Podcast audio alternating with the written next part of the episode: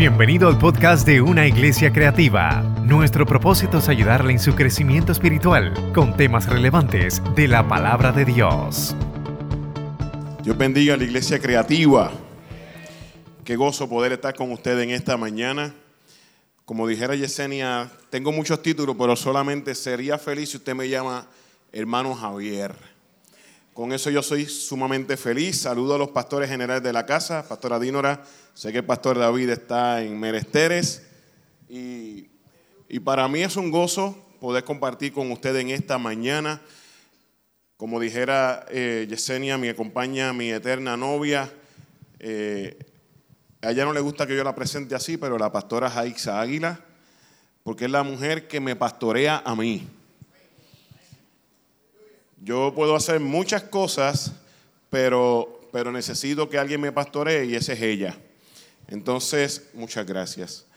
Entonces, eh, reciban saludos de parte de nuestra familia. Nuestros hijos quedaron en la iglesia, ya que ellos son parte del Ministerio de Adoración, ambos. Y cuando veníamos de camino, veníamos eh, inspeccionando el culto. Veníamos de camino conectado allá y, ellos ambos, eh, Javier nos está dirigiendo el Ministerio de Oración y es el pianista de la iglesia y Yamilet es una de las cantantes de la iglesia. Entonces ellos quedaron allá, pero reciban un gran saludo de parte de ellos, ya que ellos consideran al pastor David como su tío. Así que eh, agradecemos al Señor poder estar con ustedes. Saludo a los ministros de la casa Pastor Isaac, Pastor Carlos, Pastor Josué y a todos los demás eh, integrantes del staff pastoral de la casa. Les saludo a sus respectivas esposas, también mis respetos para ellas. Eh, muy especialmente saludo a la manada, los lobos. Dios me les bendiga mucho. Estaba pensando por el camino de decir algo y, y no lo dije, pero lo voy a decir ahora. Saludo al mejor ministerio de la niñez de Puerto Rico, la Girls Ministry.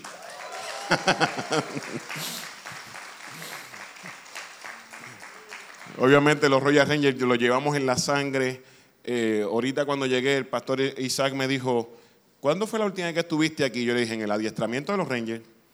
Fue la última vez. Mi esposa es la primera vez que está conmigo aquí en la iglesia y nos hemos disfrutado este, esta celebración eh, David siempre me contaba de, la experiencia de bautismo, yo nunca la había vivido así y yo lo felicito, es una experiencia exquisita, exquisita. Entonces en esta mañana me han invitado para hablar de la familia y cuando estuve hablando con David la semana pasada sobre este particular, eh, le dije, yo, yo tengo un tema de matrimonio porque sin un buen matrimonio no hay una buena familia. Yo no sé si usted está de acuerdo conmigo. Entonces, hoy quisiera hablar sobre, sobre un tema que se titula Principios para la conservación del matrimonio.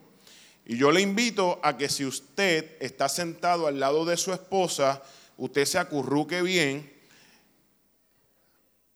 Ahora se echaron hasta abrazos y todo. Muy bien, Manny, muy bien, muy bien.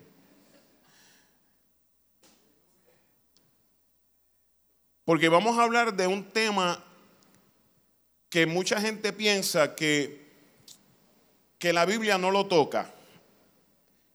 Y, y yo quiero decirle que en el plan de Dios, lo primero que Él instituyó fue la relación de pareja. Y esa relación de pareja trajo como consecuencia lo que nosotros conocemos como familia. Entonces, muchas veces hemos escuchado definiciones de lo que es el matrimonio que pudieran ser ciertas, pero no todas están de acuerdo al plan original de Dios. Entonces yo hoy le traigo una definición bastante cristocéntrica con respecto al matrimonio. ¿Y qué es el matrimonio? O un pensamiento general sobre el matrimonio. Si Cristo es el centro del hogar y adoptamos los principios para la conservación del matrimonio cristiano, este durará para toda la vida. Yo no sé si puedes mirar a tu esposa o a tu esposo y decirle, si queremos durar para toda la vida, Cristo es nuestro centro.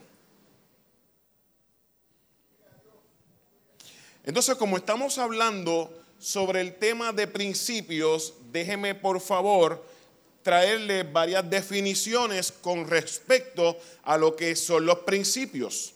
Los principios en su concepto más amplio es una base de ideales, fundamentos, reglas y o políticas de la cual nacen las ideologías, las teorías, las doctrinas, las religiones y la ciencia. Cuando usted habla de principios, usted está hablando de unos conceptos básicos. Usted está hablando de una base, de un ideal. Ahora yo quiero que usted vaya teniendo en su mente que vamos a hablar sobre los principios de conservación de un matrimonio. Ya te estoy diciendo, le estoy eh, eh, definiendo que los principios son unos conceptos más amplios. Entonces, por ende, tenemos que ahora hablar de lo que son o es el término de conservación. La conservación es el acto y efecto de conservar. Hasta ahora muy fácil. Pero la Real Academia Española nos dice que hay que mantener, cuidar o guardar algo. Continuar una práctica de costumbre. Y aquí hay un detalle. Ya te estoy mencionando, le estoy mencionando que Cristo debe ser el centro del matrimonio.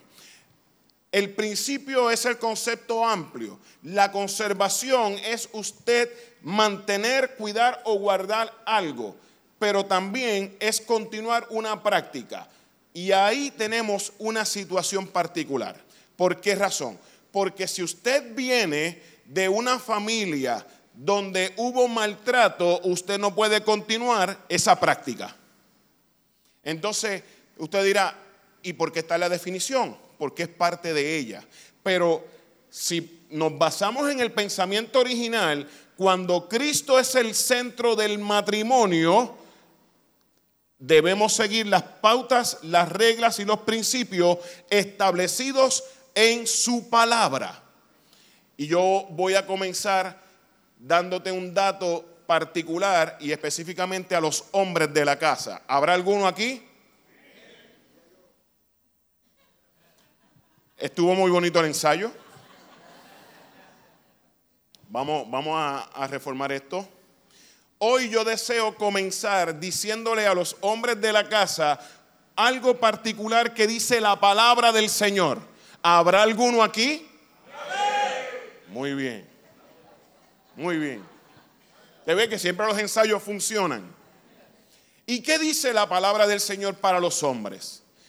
Dice que a la mujer que tienes a tu lado la, la tienes que tratar como el vaso más frágil. En este era el momento en que la mujer tiene que decir amén. Gloria a Dios. Sigue hablando, Padre.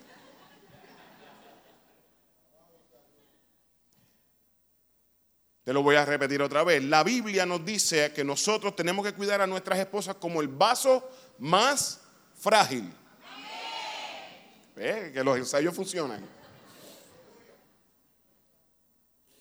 Pero no se queda ahí. Nos dice a nosotros los hombres algo un poco más rudo, más fuerte. Dice, si estás orando, y estoy parafraseando la palabra del Señor, si estás orando y tus oraciones no son respondidas, verifica cómo estás tratando a tu mujer. Oh. Entonces es importante, ¿no?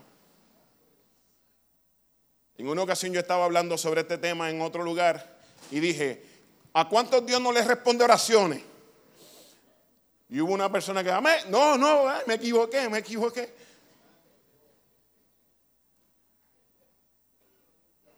Entonces cuando hablamos sobre el matrimonio, podemos escuchar muchos conceptos. Si usted le pregunta a un oficial de registro demográfico, yo espero que aquí no haya uno, Pero si usted le pregunta a un oficial de registro demográfico, le va a responder, un matrimonio es un contrato entre dos partes. Mire esto, mire, mire esta situación particular.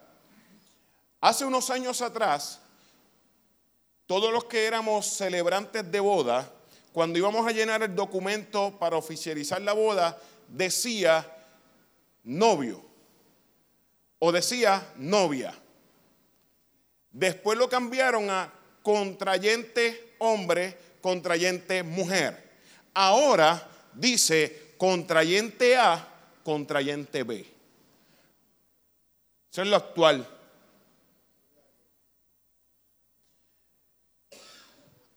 Ahora, antes, el papelito tenía una región, un renglón que decía sexo y tenía dos cuadritos, M y F. Ahora está en blanco. Porque nos han querido vender una idea distorsionada de lo que Dios estableció con respecto al matrimonio. Pero ¿qué dice Dios del matrimonio? Mire, para Dios el matrimonio es mucho más que un simple contrato. Es la unión sagrada entre un hombre y una mujer.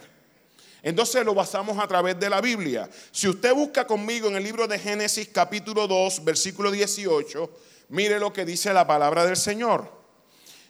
Y dijo Jehová Dios, no es bueno que el hombre esté, no es bueno que el hombre esté, le haré ayuda idónea para él. Pero no se queda ahí más adelante en el versículo 24 de ese mismo capítulo dice, por tanto dejará el hombre a su padre y a su madre y se unirá a su mujer y serán una sola carne. Pero si hay alguien que dice, no, pero es que eso era en el Antiguo Testamento, pastor, estamos bajo la gracia. Eh, en el, Nuevo Testamento debe decir algo, seguro. Vaya conmigo al libro de Marcos, capítulo 10, versículos 6 al 9, que dice, pero el principio de la creación, varón y hembra los hizo Dios. Por esto dejará el hombre a su padre y a su madre y se unirá a su mujer y los dos serán una sola carne. Así que no son ya más dos, sino por tanto, lo que Dios juntó, no lo separe. Oh. En el libro, en, el Antiguo Testamento te habían dado una parte y ahora en el Nuevo Testamento te dan el panorama completo. El hombre debe dejar a su padre y a su madre, se unirá a su mujer y serán una sola carne. Pero lo que Dios unió, lo que Dios juntó, no lo puede separar. Ok. Usted sabe que el matrimonio en la actualidad tiene una cantidad de enemigos considerables. Déjeme mencionarle algunos de ellos. El primero, pérdida de atracción. Usted sabe que la iglesia de Jesucristo está pasando por una situación particular, que muchos de nuestros matrimonios están eh, eh, padeciendo situaciones después de muchos años de casado para esta presentación, para esta predicación, para esta, esta eh, eh, presentación que hoy le estoy haciendo, yo, yo entré a las estadísticas de Puerto Rico, porque a mí me gustan los números, no sé si usted lo sabe, me gustan los, números. Y, y veo las cosas más por números y gráficas que de otra forma. Así que yo entré a las estadísticas del gobierno de Puerto Rico, obviamente no están muy actualizadas, lo más que tienen es hasta el 2016. Pero le voy a decir algo, el dato del 2016, en Puerto Rico hubo 15 mil matrimonios. Y usted dice, wow, brutal, qué bueno. No, déjeme decirle que estamos en un, en un descendiente porque ya la gente no se quiere casar. Ahora prefieren convivir. Y estamos descendiendo vertiginosamente en esa, en esa práctica. Hubo 15 mil matrimonios en el 2016. ¿Usted sabe cuántos divorcios hubo? 10 mil. ¿Usted sabe lo que significa eso? Que solo uno de cada tres matrimonios están juntos. Usted sabe algo, la iglesia no está exenta de eso. Y muchas veces nosotros perdemos la atracción por nuestra pareja. Yo no sé, tal vez a usted esto le, le, cause algún tipo de preocupación, pero yo le puedo decir por experiencia propia que no hay un perfume femenino que a mí me agrade más que el de mi esposa.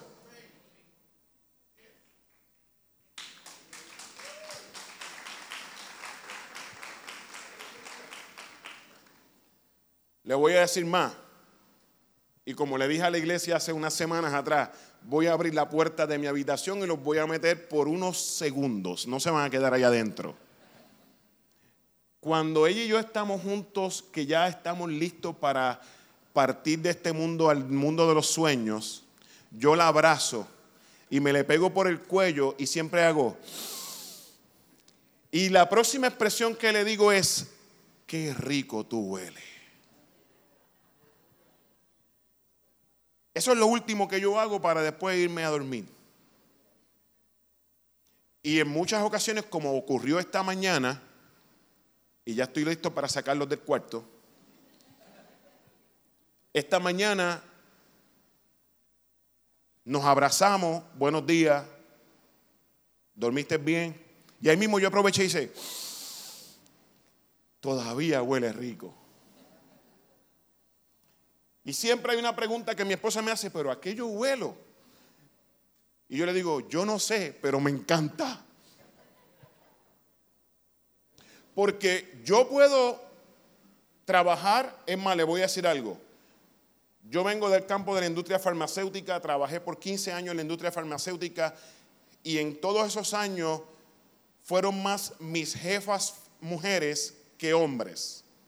Tengo que decirle que gracias a Dios recibí buenos aumentos porque los hombres somos medio.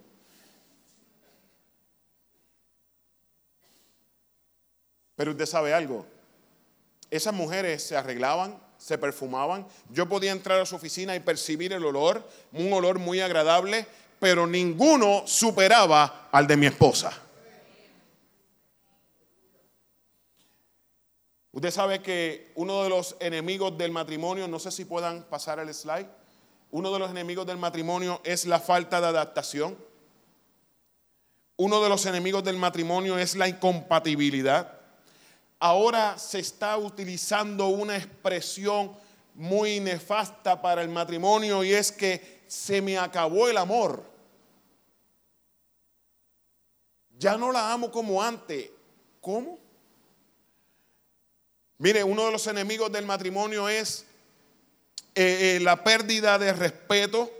Uno de los problemas del matrimonio son los problemas económicos. Uno de los problemas del matrimonio es el abuso verbal, la injerencia de los familiares.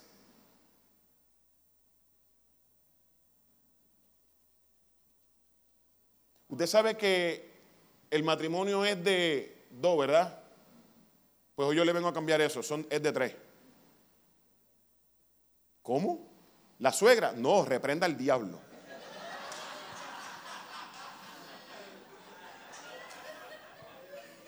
No, es una broma para que se ría. Usted ame a su suegra. Respétela. Recuerde que es su segunda madre. Y recuerde que le dio lo más preciado que ella tiene, su esposa y su esposo. Vamos, vamos, no piense que le voy a tirar a la suegra. No, Dios bendiga a la suegra. Siempre hay una que bendice. No, el matrimonio es de tres. Dios, el hombre y la mujer.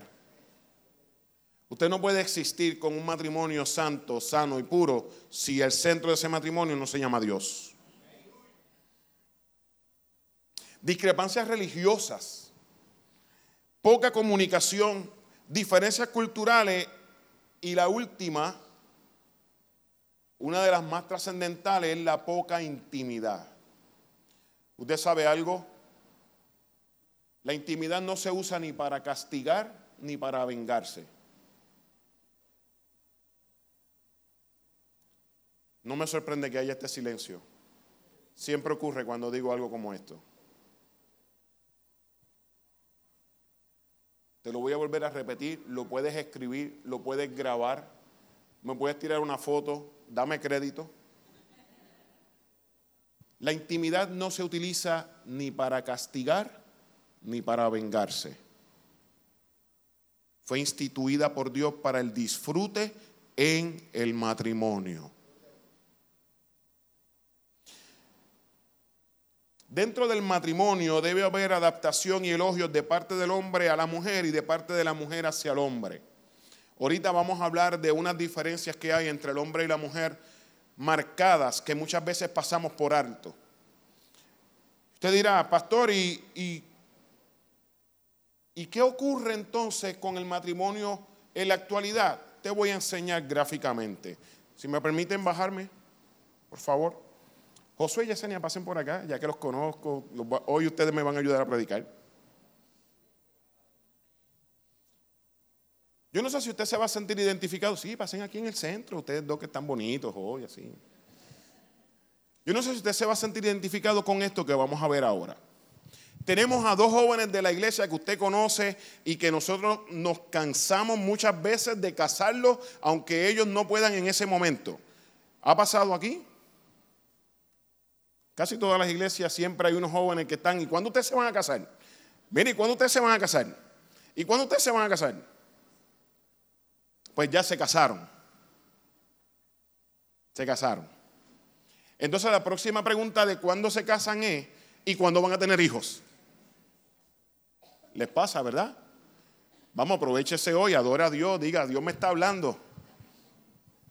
Porque esa es la próxima pregunta. ¿Y cuándo van a tener? Entonces, lo queremos poner tan bonito y tan familiar. Mire, ¿cuándo me van a hacer abuelo? Ajá. Y cuando el nene cumpleaños ni un regalo le trae.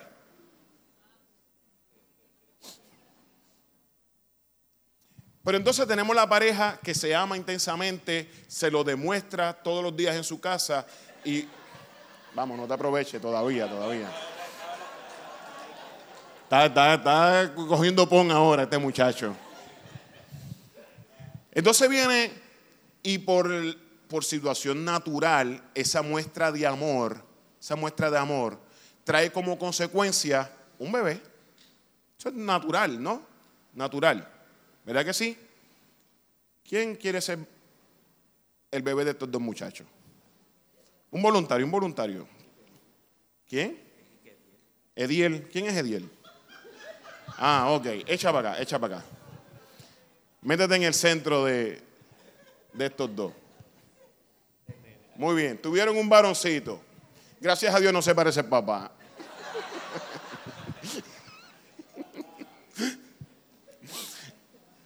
De no me invitan más aquí. Ahora tienen un varoncito. Y usted sabe que ahora al tener el primer hijo eso está la fiebre paternal, la fiebre maternal, eso está con el coche para arriba y para abajo, enseñando a todo el mundo. No hay foto en Facebook y en, en X y en Twitter y en 20 plataformas que ese nene no salga, porque es la fiebre. Entonces esa fiebre, un día llegan este hombre llega amoroso, porque está con la fiebre de papá, y llega amoroso y trae flores, chocolate, y Yesenia cae rendida a los pies. Y llega ahora la nena. Sheila, estás allá frente. Ven acá. Y rompiste los esquemas de la familia. Métela en el centro.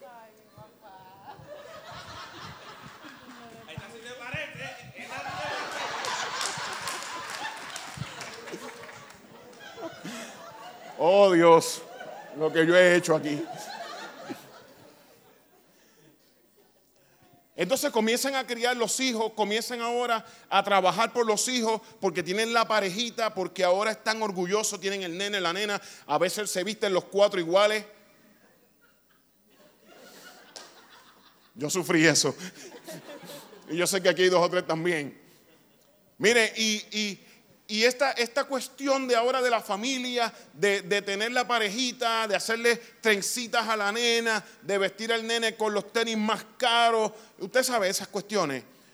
Y el día que más cansados llegan de tanto trabajar, se acuestan uno al otro y de la noche a la mañana, de, de que porque sí, porque sí, Yesenia le dice a Josué, estoy embarazada otra vez.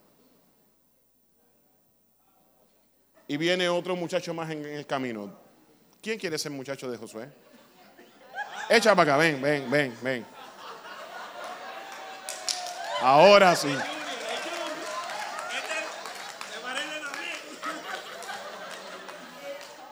Muy bien. Muy bien. No, no. Vente al lado de acá. Ahí. Usted está viendo ahora al frente la típica familia puertorriqueña. Obviamente hay algunos que, que son más reducidos, tienen solo dos hijos, pero hay otros que son más bendecidos y tienen más. Pero cuando usted busca en promedio, la típica familia puertorriqueña es papá, mamá y tres hijos. Eso es lo más usual que hay según las estadísticas de Puerto Rico. ¿Usted sabe algo? Esta pareja que se ha dedicado a, trabajar por sus hijos, a desarrollar a sus hijos, a dejarle un legado a sus hijos, los metió en el centro de la relación. Y como en parte de la vida normal nuestra, siempre el primero se casa rápido. Arranque por ahí para abajo. Muchas gracias. Vaya siéntese otra vez. No, no, no, no, quédese usted ahí. Quédese usted ahí. Entonces yo no sé si a usted le pasó en su familia que después que el primero se casa, siempre el último tiene la fiebre. Y el hombre se casa y se va.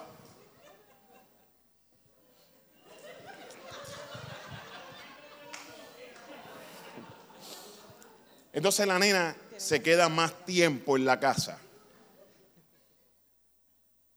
Pero llega el príncipe azul.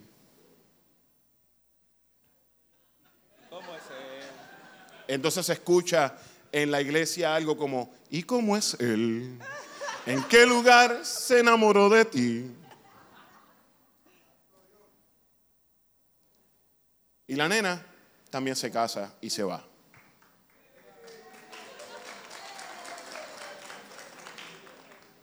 Ahora mire lo que pasa aquí que es la parte seria de esto. El matrimonio estuvo tanto tiempo dedicado a sus hijos en esta separación que cuando ellos se van, esta separación aún permanece. Y usted sabe cómo el DM5, los psicólogos y los psiquiatras han justificado esto, el nido vacío. ¿Usted sabe algo? La Biblia que es la regla infalible de fe y conducta, nunca habla del nido vacío. Porque la Biblia lo que nos enseña a nosotros es que el cuidado que debe haber entre el hombre y la mujer debe ser tal grado que aunque tengan hijos, permanezcan unidos porque a la larga comenzaron ellos dos y terminarán ellos dos.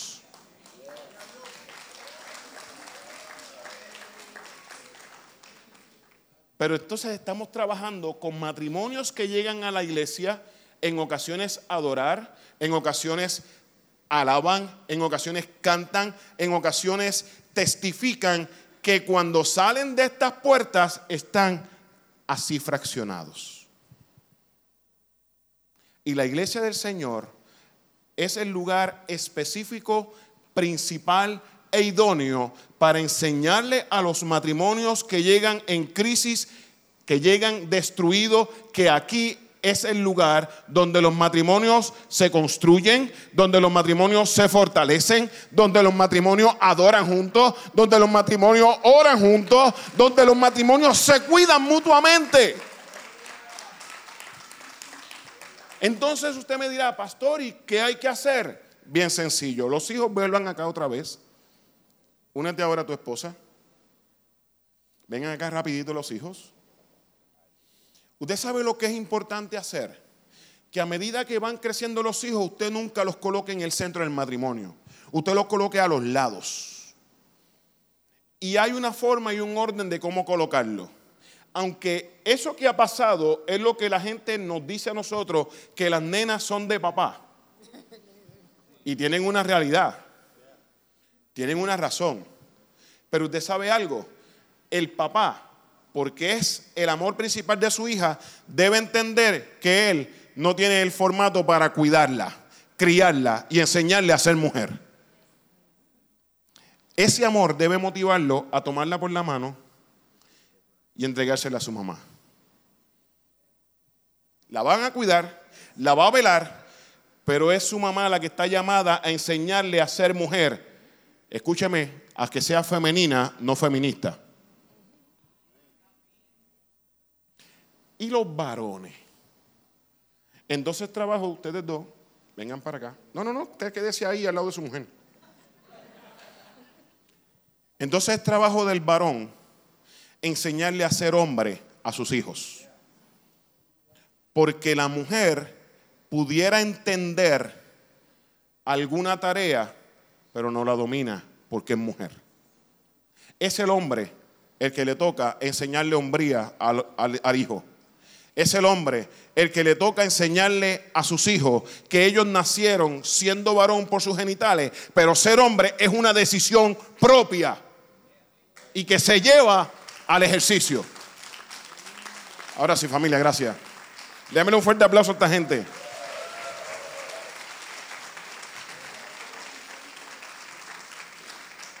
Basado en eso, quiero hablarte de unos principios de forma rápida para que puedas entenderlo hoy. Primero, el primer principio, permitir que Dios ocupe el primer lugar en tu matrimonio. Yo sé que ser casado es algo grandioso, es algo eh, eh, especial. Pero si Dios no está en tu matrimonio, tienes problemas y tienes situaciones que no vas a poder trabajar con ellas. Segundo principio, reconocer que los componentes de la pareja provienen de mundos diferentes y por tal motivo hay que respetar esas diferencias. Usted no se casó con una persona que era igual a usted. Sería la, la situación más monótona de la vida. Usted se casó con una persona completamente diferente.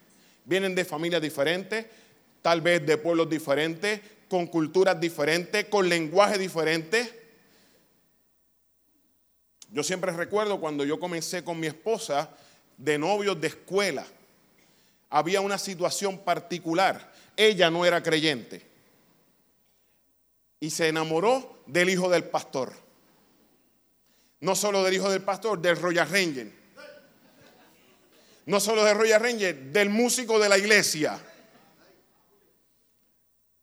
Entonces yo recibía pedras en la escuela de los maestros, porque esa nena no es creyente.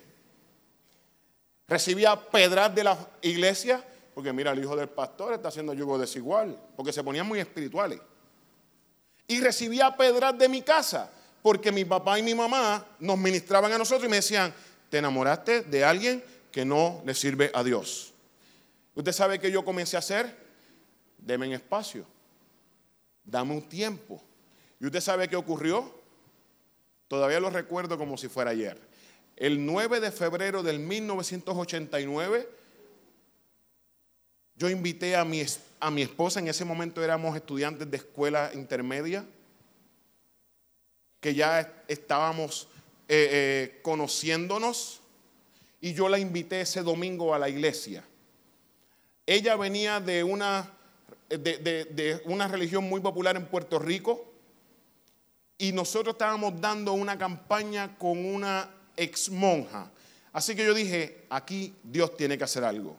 Y usted sabe qué ocurrió ese domingo, 9 de febrero de 1989, después que ella escuchó la, el testimonio de esta ex monja, cuando hicieron el llamado a conversión, no solo ella levantó la mano, también su mamá, su hermana y su hermano.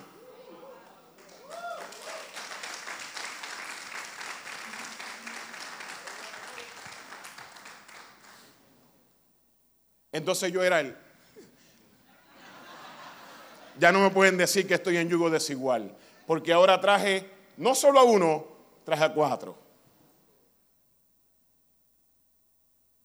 Desde ese momento Dios ha sido el centro de, nuestro, de nuestra relación. Para que usted sepa, tenemos 28 años de casado.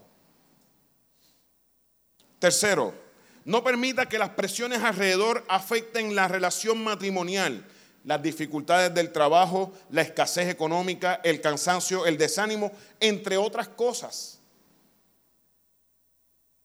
Usted sabe algo, cuando yo trabajaba en la industria farmacéutica, yo llegaba a casa muy cansado, tenía una posición de alto nivel en la industria y yo no quería hablar de mi trabajo en mi casa, pero mi esposa se enteraba. Y por la mañana me decía, mira, ¿y qué pasó con tal persona? Y yo la miraba y yo, ¿y cómo esta mujer sabe eso? Esta mujer Dios la está usando en dos de ciencia. ¿Y, qué pasó aquí? Y de momento un día yo le dije, ven acá, ¿y cómo tú te enteraste de esta situación?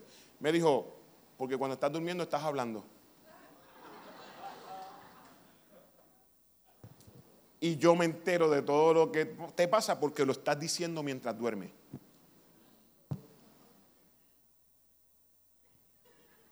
Sí, siempre me porté bien, no se preocupe por eso.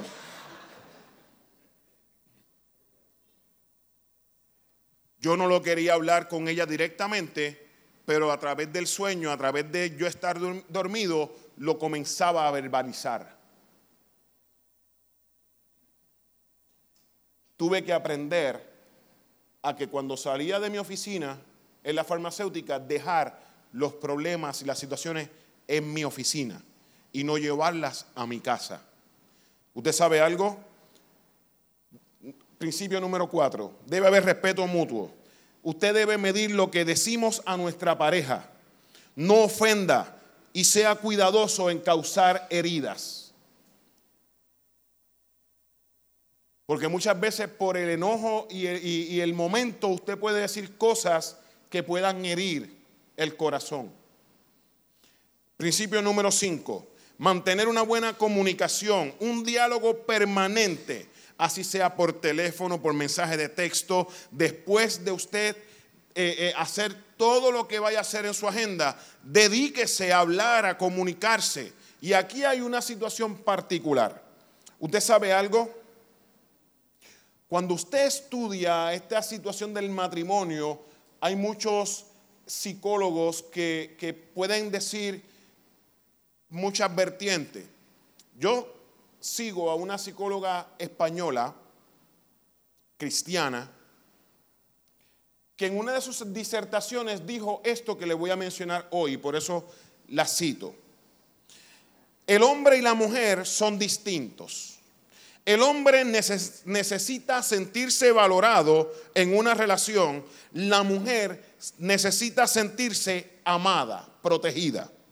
El hombre necesita sentirse necesario.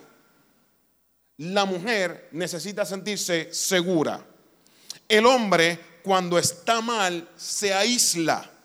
Necesita sentirse en soledad, tener su tiempo para pensar lo que ha pasado y tratar de buscar una solución. La mujer cuando está mal necesita hablar, hablar y hablar. Los hombres cuando ven mal a las mujeres, las dejan solas para que tengan su espacio y piensen en lo sucedido como ellos harían. La mujer, cuando está mal, o perdón, cuando la mujer ve al hombre mal, se le acerca y comienza a preguntarle qué te pasa para que el hombre hable como ellas harían. Usted sabe ¿Qué es lo más difícil del asunto? Que cuando las mujeres no sienten que el hombre les pregunta cómo están, qué te pasa, en qué te puede ayudar, piensan que el hombre no la quiere y comienza a haber problemas de comunicación.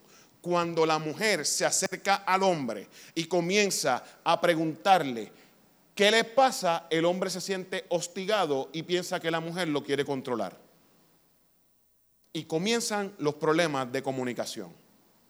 Cuando usted entiende cómo opera el corazón y el cerebro de la persona que está al lado suyo, usted comienza a entender lo mejor de la relación. Y cuando tenga que hablar, usted va a hablar y cuando tenga que callar, usted calla. Entonces, en esta mañana, habiendo dicho esto, yo quisiera dirigirme ahora a cada uno de los matrimonios que está aquí. E incluso, Josué, por favor. E incluso yo le voy a pedir a cada uno de los matrimonios que está aquí que esté en pie en esta hora. Póngase en pie cada uno de los matrimonios que está aquí.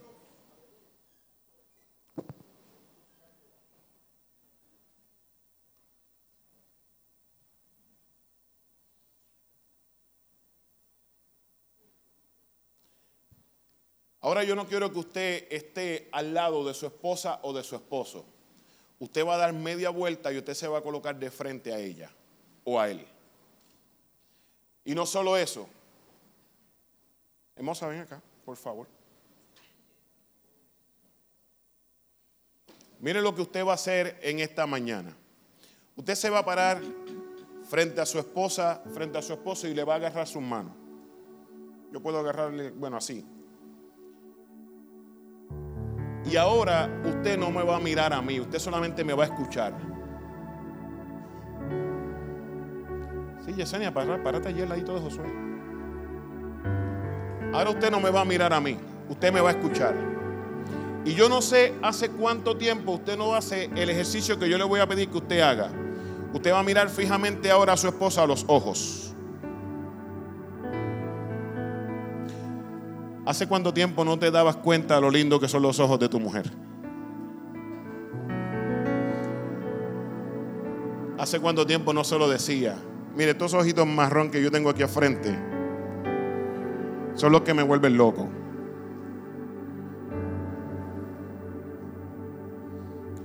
Mirándole ahora la cara a los ojos a su esposa, dígale una frase pequeña, corta, pero que salga del corazón como te amo, mi amor. Yo no sé si eso hace que el corazón suyo tiemble. Si ya el hombre le dijo a la mujer, te amo, mujer, respóndale a su esposo, te amo.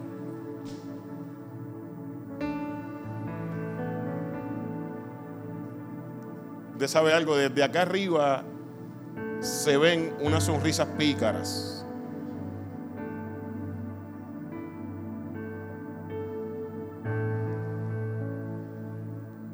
Ahora yo no sé cuánto tiempo llevas que no oras por tu esposa, que no oras por tu esposo. ¿Qué tal si sacas este minutito y clamas al cielo por ella? Clamas al cielo por él. Me gusta lo que veo en algunos de ustedes que se han acercado al oído de su esposa.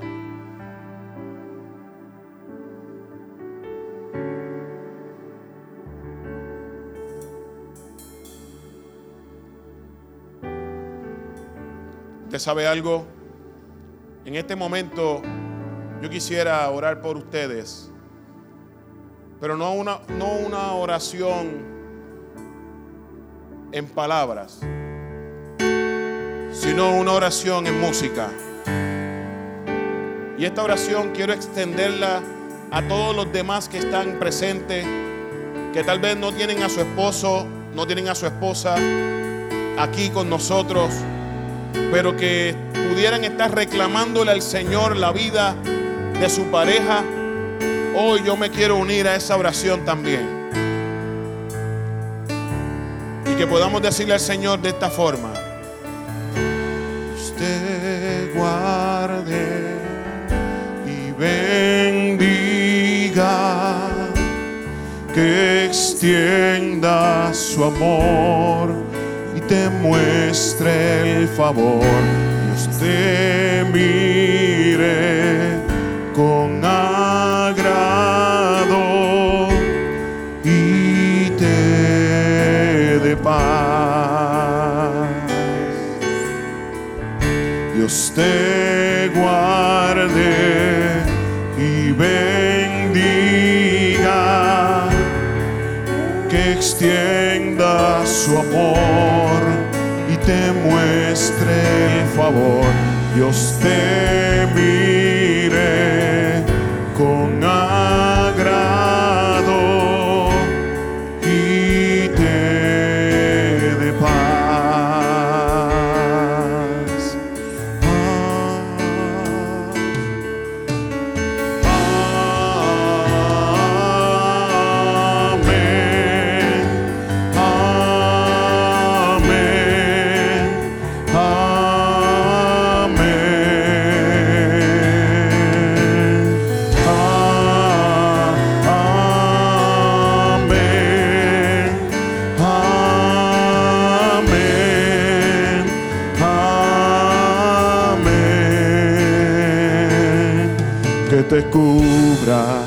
su gracia hasta mil generaciones, tu familia y tus hijos y los hijos de tus hijos que te cubran con tu gracia hasta mil generaciones, tu familia y tus hijos y los hijos de tus hijos, su presencia te acompañe donde quiera que tú vayas, que te llene, te rodee, va contigo va contigo de mañana y de noche, en tu entrada y salida, en tu llanto y alegría.